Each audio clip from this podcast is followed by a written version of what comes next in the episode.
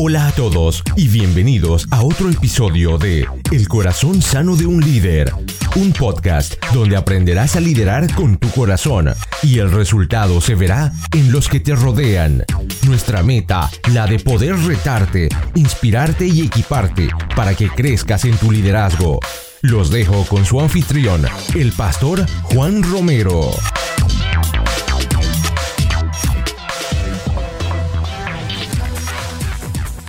Hola a todos y bienvenidos al Corazón Sano de un Líder, donde equiparse no es opcional, es vital. Gracias por estar acá el día de hoy. Bienvenido al episodio número 31. Les doy de nuevo las gracias porque nos has escogido en este 2020 para poder crecer, para poder animarte a llegar a un lugar. Creo que es necesario que todo líder se equipe, que todo líder aprenda y por medio del podcast, por medio de cada episodio, por medio de cada invitado que tenemos, estás creciendo. Y te doy las gracias por elegirnos, por la oportunidad de depositar nuestra experiencia, la, depositar la experiencia de nuestros invitados en tu vida y que tú puedas ver los frutos de eso en tu corazón y en las personas que te rodean.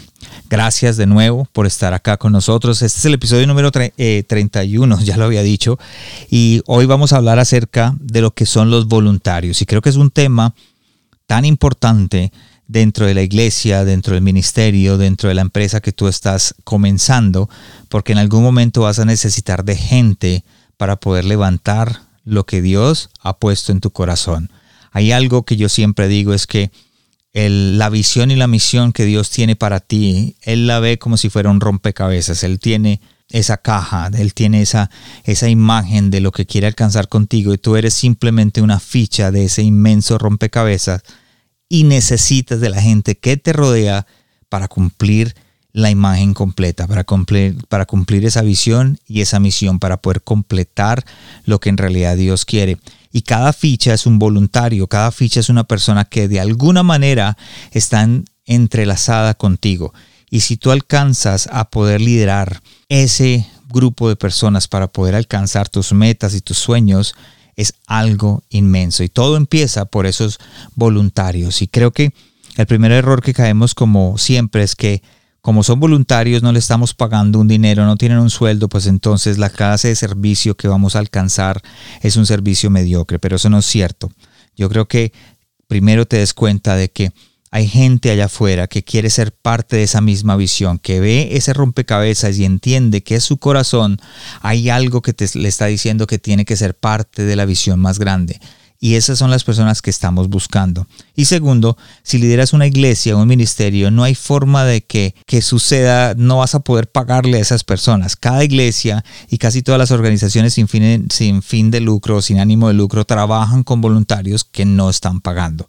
Así que de pronto el tema de hoy les va a ayudar a poder mantener esos voluntarios. Y tú dices, pero ¿por qué será que la gente no está viniendo a trabajar? ¿Por qué será que los voluntarios no aparecen? A mí me pasa lo mismo, a veces eh, los voluntarios no aparecen, no llegan y uno dice, ah, es porque es un voluntario, es porque es una persona que no está entregada, no es una persona que tiene una responsabilidad, pero creo que eso habla también de nuestro liderazgo. Así que es importante que entendamos que si ellos no se están integrando, que si ellos no están dando lo mejor de sí mismos, no es culpa de ellos, es culpa de la persona que lo está liderando porque no está mirando cómo lo está haciendo, no tiene las herramientas para trabajar.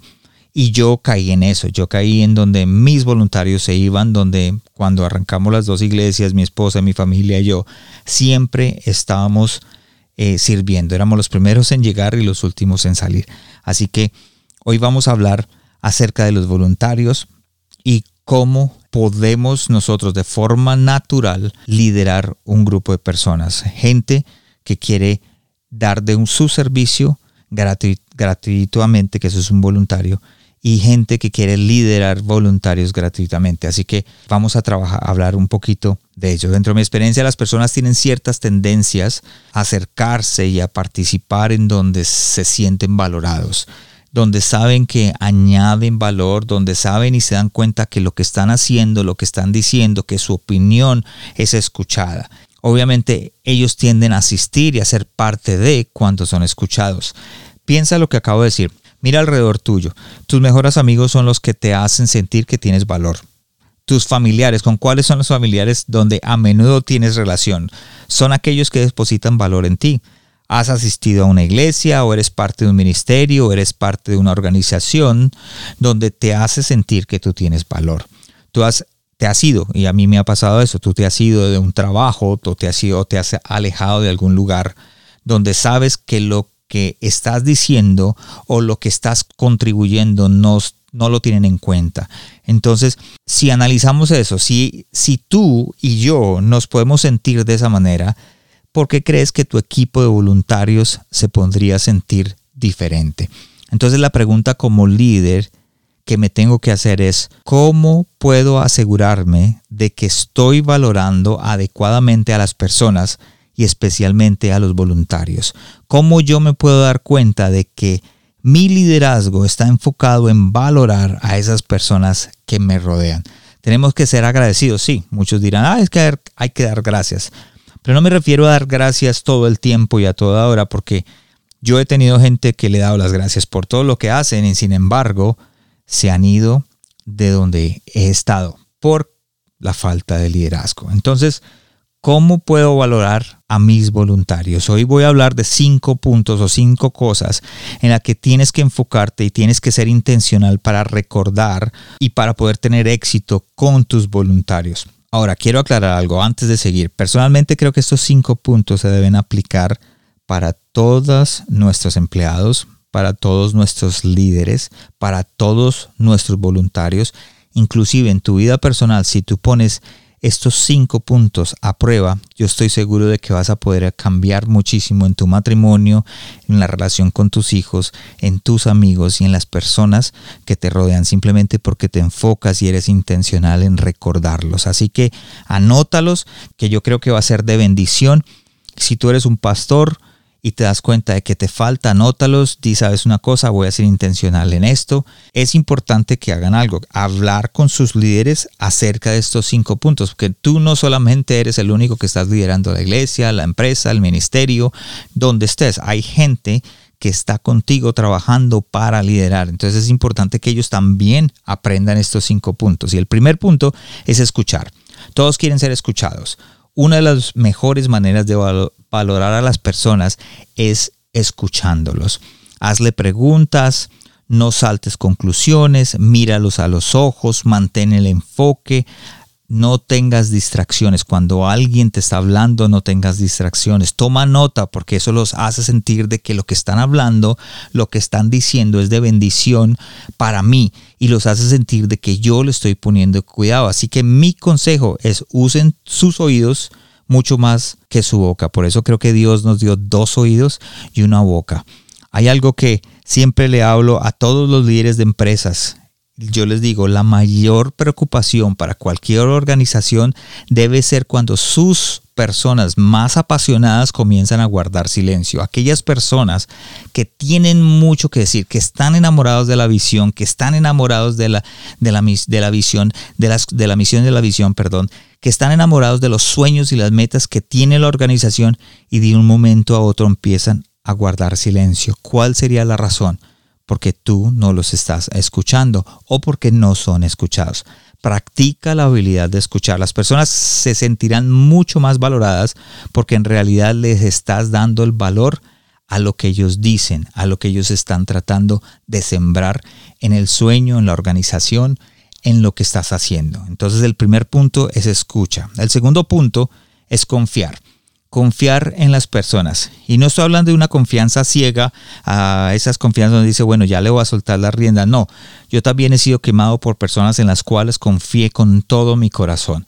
Pero estoy hablando de confiar en las personas cuando ellos demuestran o tienen un indicio en un carácter de liderazgo, una habilidad en algo, una aptitud para hacer algo.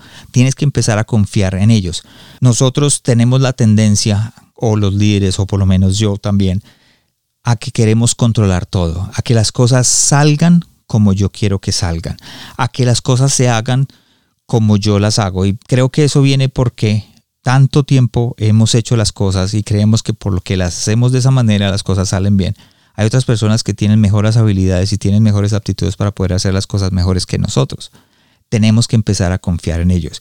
Y cuando confías en esos voluntarios o en esos líderes de voluntarios, ellos se portarán a la altura, inclusive podrían elevarse mucho más de lo que tú piensas. Entonces tienes que empezar a confiar en ellos. Nuestra tendencia natural, y te lo digo, es la de dudar. Pero no sospeche, confía en ellos. Ese es uno de los puntos que yo creo que es importante trabajar. Punto número tres, el respeto. Cuando su talento eh, o contribución no se respeta, no se valora, es difícil querer quedarse. Imagínate que lo que tú estás haciendo, lo que tú estás diciendo, el talento que Dios ha puesto en ti, el don que Dios ha puesto en ti no es escuchado. Nadie le saca valor a eso. Imagínate que te pase eso a ti. ¿Cómo se sentirán tus líderes? Así que respeta a los líderes que lideras y a los voluntarios que te siguen. Dales respeto, dales tu tiempo, dales tu atención, dales tu oído, dales tu corazón, dale tu gratitud. Los hombres especialmente, en particular aquellos hombres, anhelan el respeto. Y tú tienes que darles el respeto. Escúchalos. El, mostrando respeto, estás agradeciendo a las personas. Escúchalas. Permíteles tomar decisiones y permíteles tener responsabilidades. Punto número cuatro, el desafío. Y creo que esto es un punto importante porque tiene que ver con nuestro liderazgo, no con el liderazgo de las personas que están voluntariando, no con los voluntarios, tiene que ver contigo. Cuando tú desafías a una persona, tú le estás dando una responsabilidad, tú les estás diciendo, tienes que salirse de la zona de confort. Asegúrate de tener altas expectativas de las personas que tú lideras. Hay que desafiarlo. Los altos estándares motivan a las personas de alta capacidad. Cuando tú desafías a alguien, esto lo llama ser mejor. Tú le estás diciendo, salte de la zona de confort, salte de ese lugar. Yo sé que tú tienes una aptitud, tienes un carácter, veo ciertos indicios en ti que puedes lograr hacer algo mejor. Entonces tú lo desafías y esa persona va a dar lo mejor. Muy pocas personas de alta capacidad quieren dar su vida por algo que es poco inspirador. Muy pocas personas quieren dar su vida por algo que es insignificante. Así que las altas expectativas genera y producen mayores rendimientos.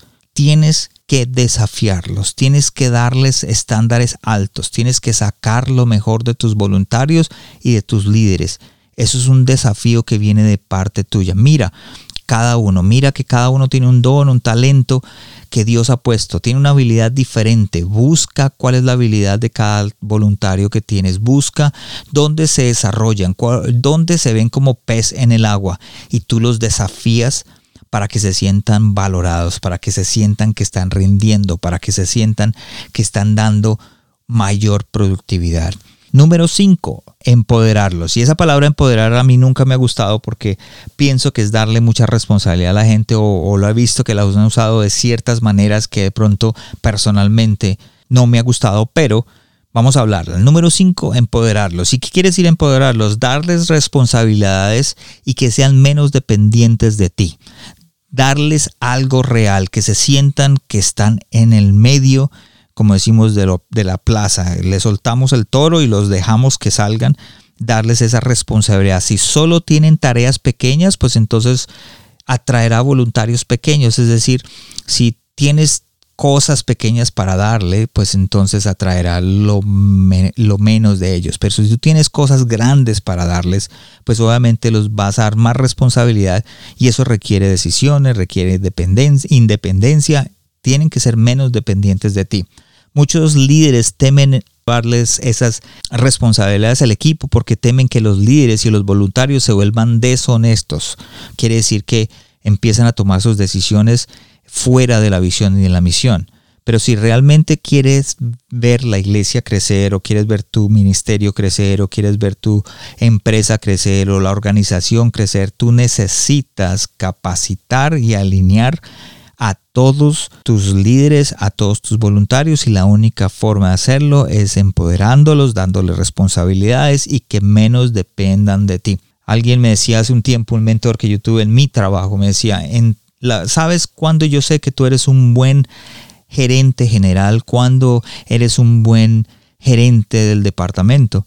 Cuando tú das un paso atrás y la empresa sigue caminando sola.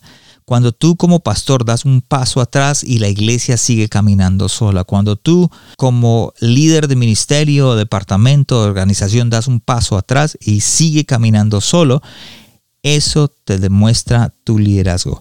Eso demuestra de que confías en las personas que están ayudándote, en los voluntarios, en los líderes, en tus empleados.